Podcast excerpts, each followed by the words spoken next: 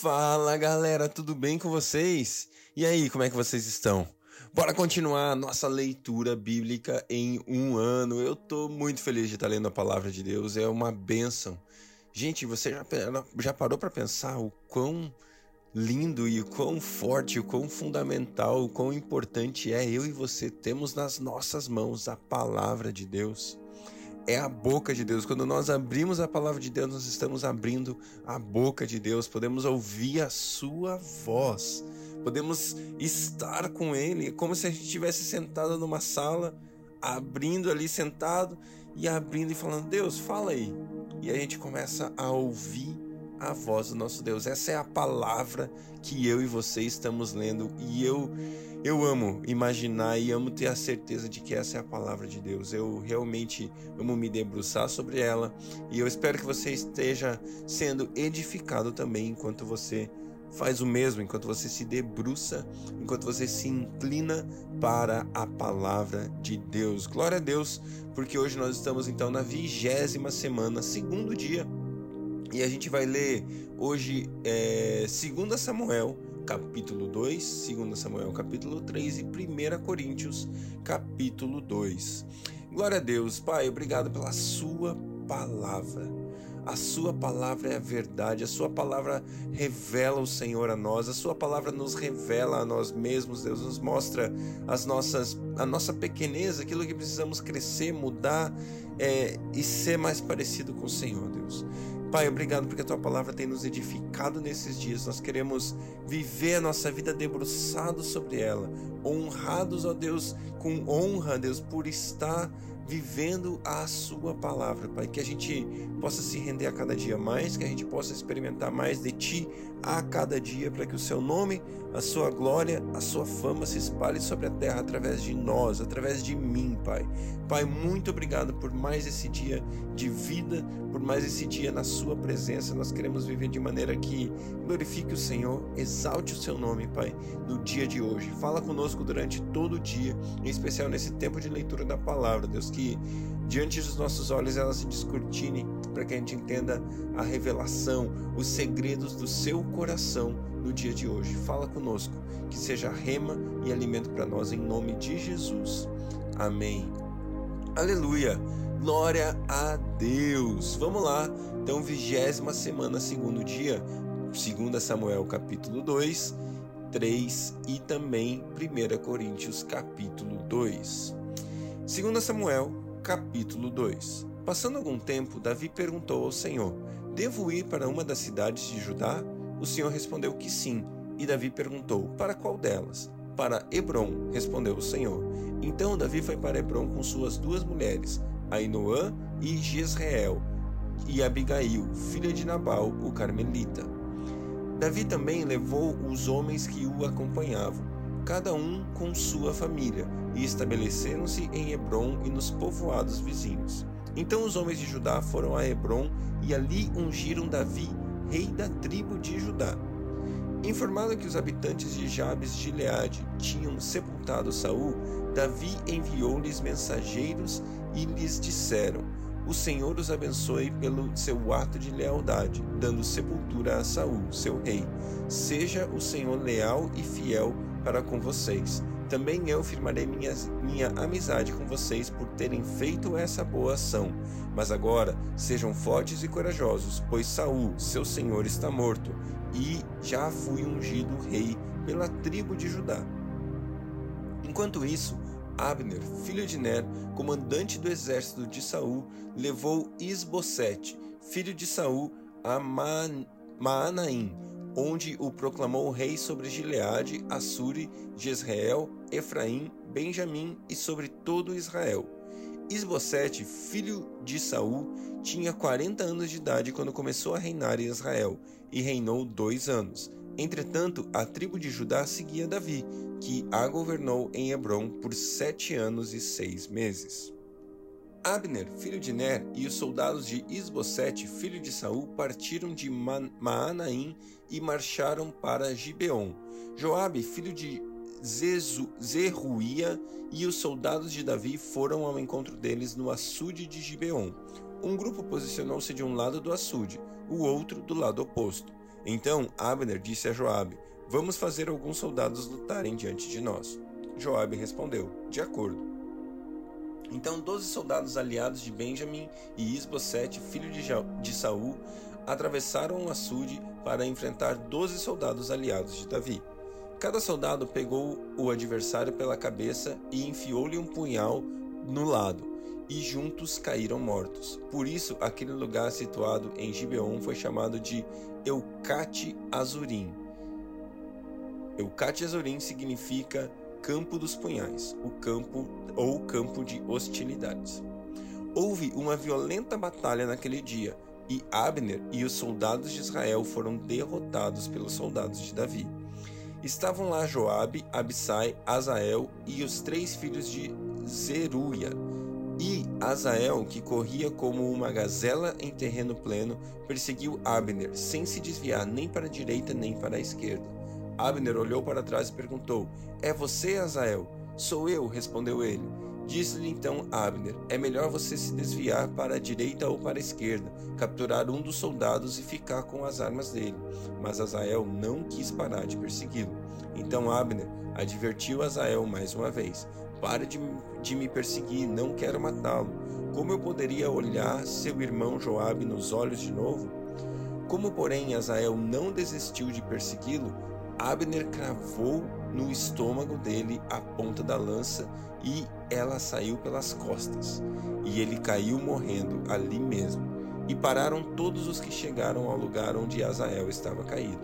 Então Joabe e Abissai perseguiram Abner. Ao pôr do sol chegaram à colina de Amá, de fronte a Gia, no caminho para o deserto de Gibeon. Os soldados de Benjamim, seguindo Abner, reuniram-se formando um só grupo e ocuparam o alto de uma colina. Então Abner gritou para Joabe: O derramamento de sangue vai continuar? Não vê que isso vai trazer amargura? Quando é que vocês vão parar ou vão mandar o seu exército parar de perseguir os seus irmãos? Respondeu Joabe: Juro pelo nome de Deus que se você não tivesse falado, o meu exército perseguiria os seus irmãos até de manhã. Então Joabe tocou a trombeta e o exército parou de perseguir Israel e de lutar. Abner e seus soldados marcharam para Arabá durante toda a noite, atravessaram o Jordão, marcharam durante a manhã inteira e chegaram a Maanaim. Quando Joabe voltou da perseguição a Abner, reuniu todo o exército e viram que faltava 19 soldados, além de Azael. Mas os soldados de Davi tinham matado 360 benjamitas que estavam com Abner. Levaram Azael e o sepultaram no túmulo de seu pai em Belém. Depois disso, Joabe e os soldados marcharam durante toda a noite e chegaram a Hebron ao amanhecer. Segundo Samuel, capítulo 3. A guerra entre as famílias de Saul e de Davi durou muito tempo. Davi tornava-se cada vez mais forte, enquanto a família de Saul enfraquecia. Estes foram os filhos de Davi nascidos em Hebron. O seu filho mais velho, An Anon, filho de Ainoã de Jezreel. O segundo, Quileade, filho de Abigail, viúva de Nabal de Carmelo. O terceiro, Absalão de Maaca, filho de Talmai, rei de Jesur. O quarto, Adonias de Agite. O quinto, Cefatias de Abital. E o sexto, Itreão de sua mulher Eglá. Esses foram os filhos de Davi que nasceram em Hebron. Enquanto transcorria a guerra entre as famílias de Saul e Davi, Abner foi ficando poderoso na família de Saul. Saul tivera uma concubina chamada Rispa, filha de Aiá. Certa vez, Isbosete perguntou a Abner: Por que você se deitou com a concubina de meu pai? Abner ficou furioso com a pergunta de Isbosete e exclamou: Por acaso eu sou um cão a serviço de Judá? Até agora tenho sido leal à família de Saul, seu pai, e aos parentes e amigos dele, e não deixei que você caísse nas mãos de Davi. Agora você me acusa de um delito envolvendo essa mulher? Que Deus me castigue com todo rigor, se eu não fizer por Davi o que o Senhor lhe prometeu sob juramento tirar o reino da família de Saul e estabelecer o trono de Davi sobre Israel e Judá, de Dan a Berseba. Isbosete não respondeu nada a Abner, pois tinha medo dele. Então Abner enviou mensageiros a Davi com essa resposta: A quem pertence essa terra? Faze um acordo comigo e eu te ajudarei a conseguir o apoio de todo Israel. Está bem, disse Davi, farei um acordo com você, mas com uma condição: não compareça à minha presença quando vier me, quando vier me ver, sem trazer-me Mical, filha de Saul. E Davi enviou mensageiros a Isbosete, filho de Saul, exigindo: Entrega-me minha mulher Mical, com quem me casei pelo preço de cem prepúcios dos filisteus. Diante disso, Isbosete mandou que atirassem do seu marido Paltiel, filho de Laís, mas Paltiel foi atrás dela e a seguiu chorando até Baurim. Então Abner ordenou-lhe que voltasse para casa, e ele voltou. Nesse meio tempo, Abner enviou esta mensagem às autoridades de Israel: Já faz algum tempo que vocês querem rei Davi como rei. Agora é o momento de agir, porque o Senhor prometeu a Davi: Por meio de Davi, meu servo, livrarei Israel do poder dos filisteus e de todos os seus inimigos. Abner também falou pessoalmente com os benjamitas. Depois foi a Hebron dizer a Davi tudo o que Israel e a tribo de Benjamim haviam aprovado. Quando Abner, acompanhado de vinte homens, apresentou-se a Davi em Hebron, este ofereceu um banquete para ele e para os homens que o acompanhavam. Disse então Abner a Davi: Deixa que eu vá e reúna todo o Israel, meu senhor, para que façam um acordo contigo, ó rei, e reine sobre tudo o que desejares. Davi o deixou ir e ele se foi em paz. Naquele momento, os soldados de Davi e Joabe voltaram de um ataque trazendo muitos bens. Abner, porém, já não estava com Davi em Hebron, porque Davi o tinha deixado partir em paz.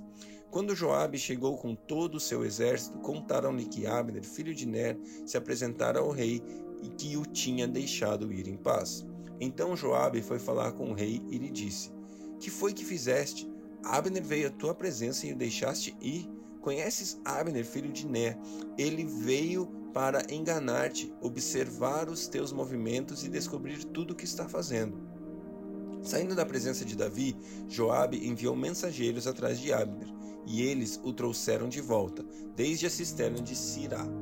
Mas Davi não ficou sabendo disso. Quando Abner retornou a Hebron, Joabe o chamou à parte na porta da cidade sob o pretexto de falar-lhe em particular, e ali mesmo o feriu no estômago. E Abner morreu por ter derramado o sangue de Azael, irmão de Joabe. Mais tarde, quando Davi soube o que tinha acontecido, disse: Eu e meu reino, perante o Senhor, somos para sempre inocentes do sangue de Abner, filho de Ner caia a responsabilidade pela morte dele sobre a cabeça de Joabe e de toda a sua família. Jamais falte entre seus descendentes quem sofra fluxo de lepra, que use muletas, que morra a espada, ou quem passe fome. Assim, Joabe e seu irmão Absai mataram Abner, porque ele havia matado Azael, irmão deles, na batalha de Gibeon. Então Davi disse a Joabe e todo o exército que o acompanhava: rasguem, suas vestes, vistam roupas de luto e vão chorando à frente de Abner. E o rei Davi seguiu atrás da maca que levava o corpo. Enterraram-no em Hebron, e o rei chorou em alta voz junto ao túmulo de Abner, como também todo o povo. Então o rei cantou este lamento por Abner: Por que morreu Abner como morrem os insensatos? Suas mãos não estavam algemadas, nem seus pés acorrentados. Você caiu como quem cai perante homens perversos. E todo o povo chorou ainda mais por ele. Depois, quando o povo insistiu com Davi que começasse, que comesse alguma coisa, enquanto ainda era dia, Davi fez este juramento: Deus me castigue com todo o vigor, caso eu, eu prove pão ou qualquer outra coisa antes do pôr do sol. Todo o povo ouviu isso e o aprovou. De fato, tudo o que o rei fazia, o povo aprovava. Assim, naquele dia, todo o povo e todo Israel reconheceram que o rei não tivera participação no assassinato de Abner, filho de Ner. Então o rei disse a seus conselheiros: Não percebem que caiu hoje em Israel um líder, um grande homem? Embora rei ungido, ainda sou fraco, e esses filhos de Zeruia são mais fortes do que eu. Que o Senhor retribua ao malfeitor de acordo com as suas más obras. 1 Coríntios capítulo 2 Eu mesmo, irmãos, quando estive entre vocês, não fui com discurso eloquente, nem com muita sabedoria para lhes proclamar o mistério de Deus. Pois decidi nada saber entre vocês, a não ser Jesus Cristo e este crucificado e foi com fraqueza, temor e com muito tremor que estive entre vocês. Minha mensagem e minha pregação não consistiram em palavras persuasivas de sabedoria, mas em demonstração do poder do Espírito, para que a fé de vocês tem, para que a fé que vocês têm não se baseasse em sabedoria humana, mas no poder de Deus. Entretanto, falamos de sabedoria entre os que já têm maturidade, mas não são mas não da sabedoria desta era ou dos poderosos desta era, que estão sendo reduzidos a nada. Ao contrário, falamos da sabedoria de Deus, do mistério que estava oculto, o qual Deus pré-ordenou desde os princípios das eras para a nossa glória. Nenhum dos poderosos desta era o entendeu, pois se o, se o tivessem entendido, não teriam crucificado o Senhor da glória. Todavia, como está escrito, Olho nenhum viu, ouvido nenhum ouviu, mente nenhuma imaginou o que Deus preparou para aqueles que o amam. Mas Deus o revelou a nós por meio do Espírito. O Espírito sonda todas as coisas, até mesmo as coisas mais profundas de Deus, pois quem conhece os pensamentos do homem a não ser o Espírito do homem que nele está? Da mesma forma, ninguém conhece os pensamentos de Deus a não ser o Espírito de Deus. Nós, porém, não recebemos o Espírito do mundo, mas o Espírito procedente de Deus, para que entendamos as coisas que Deus nos tem dado gratuitamente. Delas também falamos, não com palavras ensinadas pela sabedoria humana, mas com palavras ensinadas pelo Espírito, interpretando verdades espirituais para os que não são espirituais. Quem não tem o Espírito não aceita as coisas que vêm do Espírito de Deus, pois lhes são loucura e não é capaz de entendê-las, porque elas são discernidas espiritualmente. Mas quem é espiritual discerne todas as coisas, e ele mesmo por ninguém é discernido, pois quem conheceu a mente do Senhor para que possa instruí-lo? Nós, porém, temos a mente de Cristo. Glória a Deus por esse texto, essa palavra de 1 Coríntios capítulo 2 é linda, porque nos começa, nos começa a fazer migrar a nossa mente para a mente de Cristo, para um novo padrão de pensamento, o padrão de pensamento que não depende da sabedoria humana. E aqui é muito interessante porque Paulo ele começa a destravar o conceito de espírito, corpo, alma e espírito. Eu e você, para termos relacionamento com Deus, precisamos nos relacionar na vida espiritual. Precisamos crer que o Espírito Santo habita em nosso espírito, habita em nós, e através do Espírito que habita em nós, nós podemos viver uma vida diferente. Eu já falei aqui durante alguns momentos sobre sermos transformados de dentro para fora, e é exatamente isso aqui que a gente está falando. Paulo traduz a transformação de dentro para fora aqui nesse texto. Ele fala que eu e você devemos viver no Espírito, viver ouvindo o Espírito, viver debaixo da revelação do Espírito, da sabedoria que provém do Espírito. E é assim que eu e você devemos viver. E como é que é isso? Como é que é isso, Rafael? Que história é essa de viver no Espírito? O Espírito fala diretamente com Deus. A carne é fraca, diz a palavra de Deus, mas o Espírito já está pronto. Então eu e você somos corpo, alma e espírito, carne, alma e espírito. O nosso corpo reinava antes de nós aceitarmos Jesus. Nós éramos guiados pelas vontades da nossa carne, pelas vontades, pelas nossas emoções, que é a nossa alma. Então, o nosso corpo e a nossa alma sempre governaram a nossa vida antes de termos Jesus como nosso Senhor e Salvador. Agora que Jesus se tornou nosso Senhor e Salvador, o nosso espírito é vivificado e o Espírito de Deus passa a habitar em nós. Com a habitação do Espírito de Deus em nós, nós podemos e passamos a ter revelação de quem Deus é, passamos a viver uma nova sabedoria, um novo padrão, um novo reino. Agora, uma vida guiada pelo Espírito. O nosso espírito deve então conhecer a palavra de Deus, viver relacionado com a palavra de Deus, ter a sabedoria de Deus e através da sabedoria de Deus, o nosso espírito deve passar a governar sobre as nossas vontades, emoções e desejos, as coisas da nossa alma e sobre os nossos desejos carnais. E assim nós vivemos uma vida no espírito, que é a vida que Deus quer que eu e você vivamos. Vivamos um novo pensamento, um novo padrão, porque agora nós temos a mente de Cristo. Que Deus abençoe seu dia e até amanhã.